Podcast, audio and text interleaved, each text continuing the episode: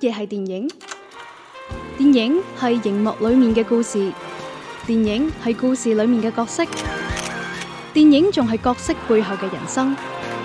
幕前資訊，幕後故事。周日映畫室，周日映畫室換個角度講電換個角影。度講電影。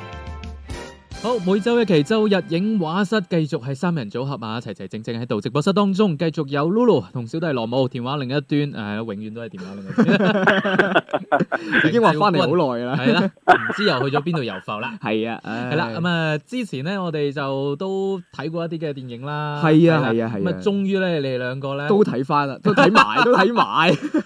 因為之前咧係我就都推介過兩期關於呢個爆裂無聲，係啊，係啊係啊，係啊，咁啊，終於咧到你哋兩位都睇咗啦。係啊，中間仲隔咗一部頭號玩家嘅。係啊，係啊咁啊，你哋可以再吹一波 啦。唔係，我覺得，我覺得首先吹一吹嘅都可以吹吹我哋上一期嘅呢個頭號玩家嘅呢個。算啦，呢啲咁虛偽嘅嘢， 我唔信，唉我唔信。誒，即係即係講翻呢今次嘅爆裂無聲啦。其啊實之前羅姆講完之後咧，我本身都好期待嘅。咁就所以喺喺近呢幾日嘅時間啦，我就揸緊時間有機會啦，終於去電影院睇咗呢部電影。係我當其時咧，我發現真係哇，好少場次，而且係單價好貴。嗯，我當時嗰間電影院咧，因為我剪頭髮啦，咁就係 嗰度誒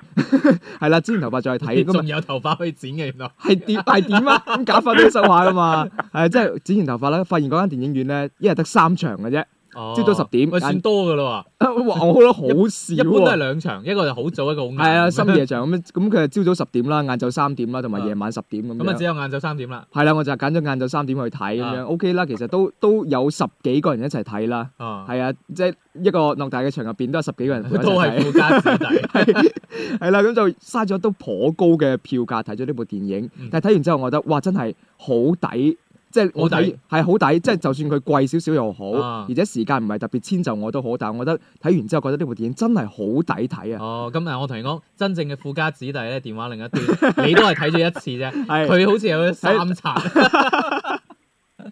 呃，其实《爆裂无声》这个电影呢，我是看了两次，我是哦错失了两次去看的机会。唔係呃，三刷其咩？实呃没有没有没有没有没有三刷，哦，但是如果有机会合适的话，我还是愿意去三刷的，因为我觉得每看一次会发现很多新的一些细节和线索，还有一些蛛丝马迹在里面。嗯係我觉得对于解读这个电影的一些快感呢，会更加的强烈一点。嗯，呃，但是我是觉得在这部电影当中所呈现出来这个感觉是非常让我意外的，因为呃，之前我也是在 First 影展听过一些口碑，其实呢，当时的口碑并不像现在这么的高，嗯，呃，所以呢，我其实没有抱特别高的一个期待值在里面，但是哎我看完之后真的是让我觉得特别的惊喜。嗯因为我觉得作为一个新导演来说，第一部电影给他奠定了一个风格，呃，奠定了一种这个呃导演的手法，还有他的这个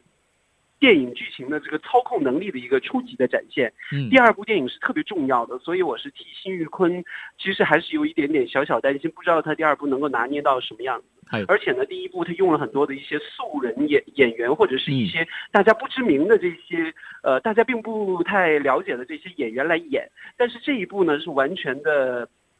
专业演员的阵容，所以呢，嗯我觉得嗯这对辛玉坤本人来说也算是一个新鲜的一个呃尝试。呃，我觉得这也是我比较担心的一面，但是我必须要说，成品我看完之后非常的满意和收获，呃，可以提前的预知今年的年度喜欢的华语电影里面一定会有《爆裂无声係》，啦，仲有九部，我不一定啊，可能会选十五部或者二十部， 喂，你唔啱遊戲規或則者只有啊五！部。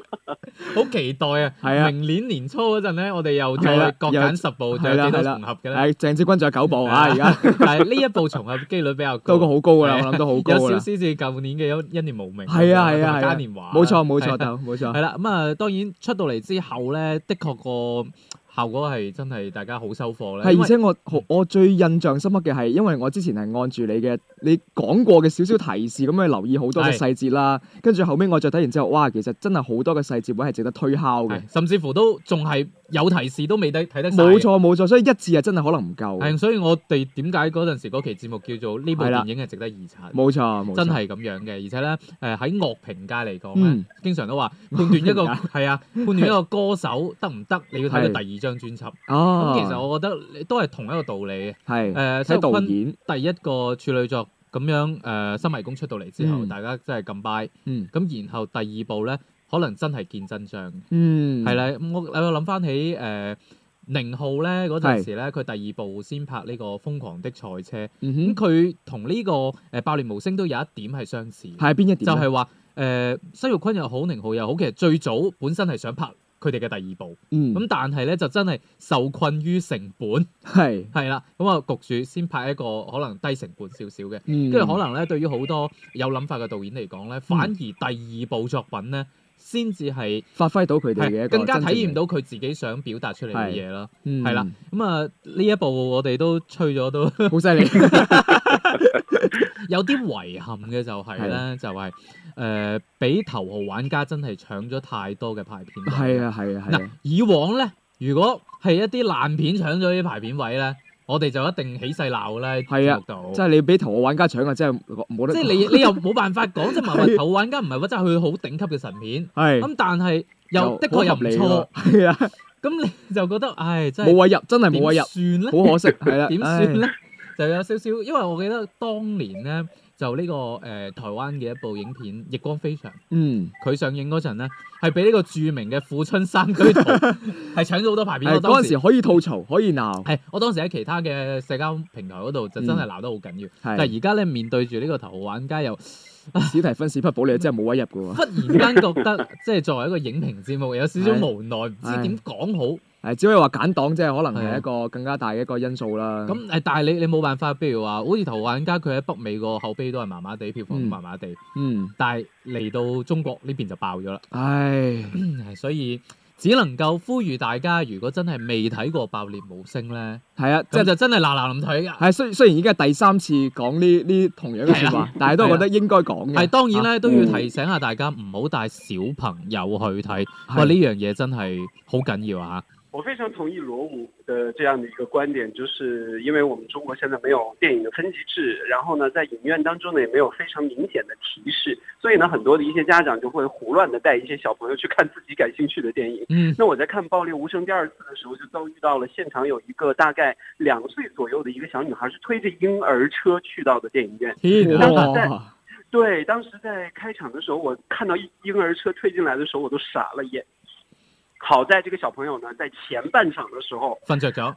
比较安 静，啊到后面的时候就开始叽叽喳喳，开始咿咿呀呀的出一些小的声嗯音，能够听到父母在啊、呃这个教育和阻止，但是这样的一个场合真的会影响一个影院的观众来观看电影的一个品味。所以呢，我非常提议的就是片方也好，影院也好，会做一个自己的一个指示哎。啊、就像这个现在院线当中上的《湮灭》，之前在宣传的时候呢，就有打出一个口号，就是小朋友最好不要去电影院来观赏这部嗯电影。嗯，所以我觉得这种这个非常呃正确的这个电影的观影指导是非常必要的。係令我諗起當時我哋睇大護法嗰陣咧，係都有講過即嘅，係呢個唔係自己分分級級制，即係自發去講啦。嗯嗱，講起咧就而家好多嘅家長咧都會帶小朋友入戲院睇戲啦。嗯咁但係咧就真係唔係好多戲就啱小朋友睇嘅。係下邊咧我想講一部咧就啱帶小朋友入去睇，係邊部咧？就係又係一部印度電影啊。之係前啦我哋提過啊， 《起跑線》。點解而家越嚟越多嗯印度電影進入到我哋嘅視野當中嘅咧？係啊，包括呢兩年日本電影都多咗好 多。咁當然啦，印度電影咧，誒、大家去討論得比較多係因為咧，佢入邊好多嘢都喺度表現緊一啲社會嘅問題啦。係咁，但係而且呢個社會嘅問題咧，同我哋國家發展現狀咧係有一個共通嘅地又方。好貼好 貼啊即係貼合嘅喎嚇。係啦，即係有好多可以都都覺得、哦我哋好似都有類似啲咁嘅問題係喎。啊，雖然我哋自己未有呢啲咁嘅電影， 但係嚇但係我要補充一句，《係起跑線》呢部電影嗯 適合帶小朋友入去睇。嗯但係希望各位家長，你哋唔好喺觀影嘅過程當中做教育，好冇？即係你睇嘅時候係有有家長咁樣同小朋友講定係點啊？唉，唔止一個家長啊！ 嗱，你睇住啊，嗱咁樣就唔啱 啦。啊，你睇下人哋幾認真學習，啊，係啊係啊咁啊，即係你係完全可以睇完之後，再同佢講，係啦，係就唔好啊打擾其他人睇 啦你。你唔好睇緊嗰隻啊，係啦，你要學呢個主角咁啦，知錯就要能改，啊就唔好呃人，咁樣係唔啱嘅。哇！我真係心諗，我睇電影啫喎，你唔使同我發彈幕 㗎。好似同自己阿媽一齊嚟睇電影，跟住俾係啊自己阿媽教育緊自己咁樣嗱。，講起呢、個呃起跑線咧，就又係好似我哋前面所講啦，嗯，佢係講呢個教育嘅問題，而係且係呢個優質教育資源可能誒分配唔夠平均嘅一個問題。係啊，呢樣嘢咧，誒、可能好多嘅中國嘅家長啦，睇嗯完都會有誒、一個體會啦，嗯係啦、所以我覺得誒咁、樣一個社會問題，再用一個喜劇嘅方式去包裝，嗯咁啊、令到大家更容易接受啦。所以係呢一部片其實喺誒、呃我哋中國市場應該都幾吃得開。鄭少君，我知你應該都睇咗啊，嗯，其实我是先看了《起跑线》，然后才会去选择看了《爆裂无声》第一刷的时候啊。嗯我是先看了《起跑线》，因为呃，本身我是对这个故事的题材是第一次在大荧幕上见识到对于这个呃教育制度的一些问题的呈现，嗯，所以呢，首先是故事题材吸引了我，另外呢就是男主角伊凡尔可汗，呃，我非常喜欢他的一些电影，所以呢，这部电影也是吸引我第一时间上映当天我就去看了，呃，我是觉得这部电影很。像罗武说的，很适合呃小朋友去看，但是它也是有一个年龄阶段的，大概八九岁啊、十几岁是这样的小朋友可小以去升看。初啦，讀係啊緊書啦，對你小話對係對升初咁樣啦，因为我是觉得这部电影会让他们有一个正确的一个理念，就是学习这回事其实都是得来不易的机会，应该要去珍惜的。嗯呃，我是觉得更多的家长应该在里面看看我们如何要去对待小朋友的这个教育的态度，是不是真的非要挤那些非常这个贵啊，或者是一些这个超豪华的学校才能够得到一个好的教育？嗯呃，我觉得这也是值得家长去反思的。好啦，咁啊一輪嘴咧就都回顧咗兩部啦，都唔算新嘅電影啦，啊係咁，但係都係口碑之作啦。係啦，咁啊，希望大家咧喺呢個睇電影嘅時候啦，除咗揀頭號玩家之外咧，嗯唔好忽略咧，亦都有啲唔錯嘅電影嘅。係啊，係係啊啊，因為好嘅電影我哋一定會推薦，嗯當然差嘅電影我哋我哋一定唔會講啦踩 啦。唔係咁啊，硬差嗰啲啊，梗係唔講啦。係啦係啦係啦。咁啊，之前我哋冇講邊啲，你大家翻出翻就 知啦。好啦，咁啊，下邊咧都嚟睇睇嗯啦，未來一段時間啦，都會有邊啲影片上啦。係啦，下個禮拜嚇講緊係四月十六號到四月二十二號呢段時間啦。咁啊，首先睇睇內地方面會有點樣嘅啲電影會上映係嚇。啦，首先四月二十號禮拜五咧會有一套誒、呃都而家流量小花嘅一個電影嚟啦，咁啊啊叫《二十一克拉》， 係咁啊迪麗熱巴嘅同埋。郭京飞。同埋個經飛啦，呢係啦個呢係個啦用粵語讀好拗 口。誒嗱，依家咧就現身説法同大家講啦，嗱呢啲電影我哋就唔講嘅。 下一個係下一個咧，下一個都比較類似嘅題材，都係一個啊戀愛嘅題材係啦。喎但係係啦，由董子健同埋鐘楚曦呢兩位年輕演員主主演嘅呢部《脱單告急》啊嚇。誒，佢會唔會其實喺光棍節上會好啲咧？我諗都會係，但係我其實我自己好中意董子健呢個演員嘅，我都好中意，咁但係啊係咧就佢接劇本嘅眼光唔咧，係特別 好。我都覺得麻麻地啊。係係點啊，樣評價鄭少君？呃，其实对于这个《脱单告急》这个片子，我比较早就了解了一些，因为当时了解更多的不是钟楚曦，而是另外一个女主角，就是春夏，因为嗯她啊当时刚刚拿到了金像奖的最佳女主角的这个哦讲，座，係而而且在这个之后呢，她这个片子一直都是叫《完全男生手册》。嗯然后在经历了一些这个调档期啊什么的，现在正式的上映，我觉得这也算是一个很特别的一个时机，因为钟楚曦现在算是比较新晋上位比较猛的一个新的嗯 一个新晋女演员嘛，所以我觉得呃加上这个春夏，加上钟楚曦，再加上呃颇有演技的这个小生嗯董子健呢，这部电影应该会呃多得年轻观众的喜欢吧。即因係为我哋呢觉得批人啦，係啦，咁對比上面嗰部咧，我諗會好啲嘅，我諗會好啲嘅，起碼演技上邊係有一個保證先啦。好啦，咁啊嗯下邊咧仲會有黃金花，係啦，同樣係四月二十號啊，係《黃金花》會上映嘅。誒之前嗰禮拜香港上咗㗎啦。係啦，係啦， 《黄金花》这部电影呢，其实是我还挺呃期待的一部影片，因为嗯最早知道这部部电影呢，除了是毛舜筠主演，因为他就几乎就相当于那种非常具有实力派的甘草演员了，难得担纲主演啊，我觉哎是得。在故事上面就特别的吸引我，然后呢，今年又提名了金像奖的最佳女主角，我觉得嗯毛姐这次真的非常有机会能够拿到这个影后的讲座。呃，我还没有看片，但是我特别的期待能够立刻看到电影，然后和大家一起来分享。嗯，咁啊呢一部都好似鄭少君會睇㗎啦，係啊，跟住落嚟兩部動畫片啊， 係啊所以其實好中意嘅應該。係睇下點先啦，係啊，到時再睇下個成果係點樣嘅 係嚇啦。哦，即係睇睇有咩電影會上映兩部啦。動畫片啊，係啦，一部叫做《龍在哪裏》啦，啊一部叫做《犬之島》啊，都都點知道係一個定格動畫嚟嘅，係大啊，家即係有興趣嘅可以留意下個，朋友我都可睇以留咗意下故事簡介都幾有趣，係下啦係嘛，啦係啦。即係你會中意嗰種類型嘅電誒影。睇情況咧，但係因為始終定格 咧，就係我覺得誒、呃有少少似舊年《至愛梵高》咁啦，即係係都幾揀觀眾，你中意嘅就好容易即係接受呢種刺激，嗯誒唔中意可能真係會睇得唔慣啦。嗯，嗱、跟住落嚟咧，香港嗰邊咧，我又要真係佩服下嗰啲翻譯名，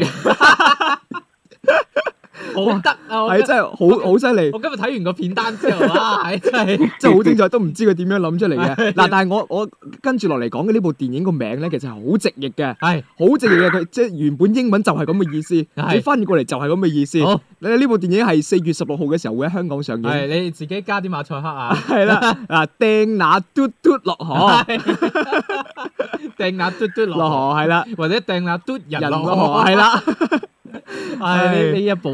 我我睇到個咁樣嘅翻譯名，我係想睇嘅。係係一部荷蘭嘅電影嚟嘅啊。哦 OK，嗯我，真係唔唔明白係咩片嚟嘅。總之呢個唔緊名好好搞笑啦，但都係評分都勉勉強 O K 喎，都都有成七分左右㗎。係啊，OK 㗎嗯係啦即係唔好俾個名就即係可能帶偏 咗啦。其實內容都 OK 嘅。係啊。咁同樣另外一部電影啦，四月十七號會上映嘅《再見又是夫妻》。啊！呢個呢個又係好好直譯嘅喎，其實 係啊，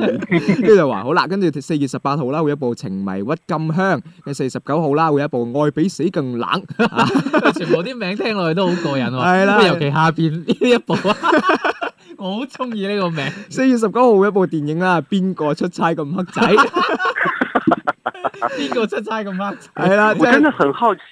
現在香港的这些电影的这个译名是哪一位大神想出来的？真的好佩服他， 哎好想跟他聊 天。可可能喺某一屆嘅呢啲電影金像獎終身成就獎就會頒咗俾即係可某一能個人啊。改改改名啊，咁係樣啊就專門係負責提升呢個市場吸引力嘅呢啲名嘅。温超榮先生長年致力於翻譯電影名。好似好真咁係啊！啊，過去十年為香港總票房增加累計幾 多？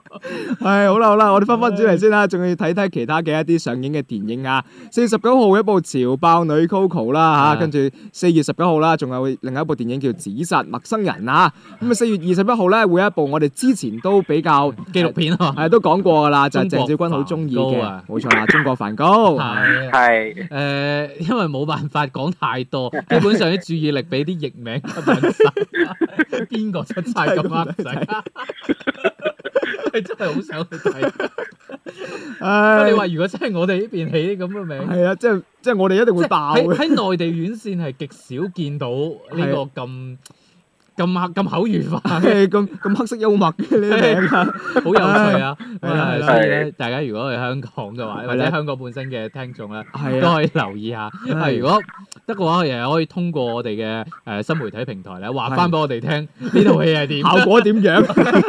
口碑點樣有。幾有幾黑係仔。啊，冇錯啦。係啦，咁啊，仲有少少時間啦。咁啊，係鄭少君方面咧，應該仲有其他電影可以推介俾我哋啊。啊、对，沒錯，因為，呃，因為在四月二十號開始呢，在深圳的百老匯電影中心會有，呃，新法國新浪潮雙傑的一個電影的一個展映。係那從四月二十號開始，一直到四月二十八號、二十九號左右，这段時間呢，在深圳的百老匯電影中心呢，會上映像戈达爾、像呃特吕弗的一些非常經典的一些電影，大家可以感興趣的話，可以去呃買票來看一下。估計這個票挺難搶的，因嗯為都是大家特別喜歡的一些經典大師的作品，難得在中國的大熒幕上看到，特別是在华南地區的大荧幕上看到，我覺得这應該算是影迷的一個很關注的一個聚會了。嗯呃，我是覺得在接下來這段時間呢，這個是特別期待的一個重頭戲。係咁啊，即係除咗北京電影節之外啦，咁啊係呢邊咧亦都有好 grand 嘅係啦影展啦，大家可以留意一下嘅。好啦，咁啊時間關係啦，咁呢個禮拜咧，暫時同大家傾到呢一度啦。係啦，講咗好多有趣嘅 電笑影咗好 多，冇乜實質內 容。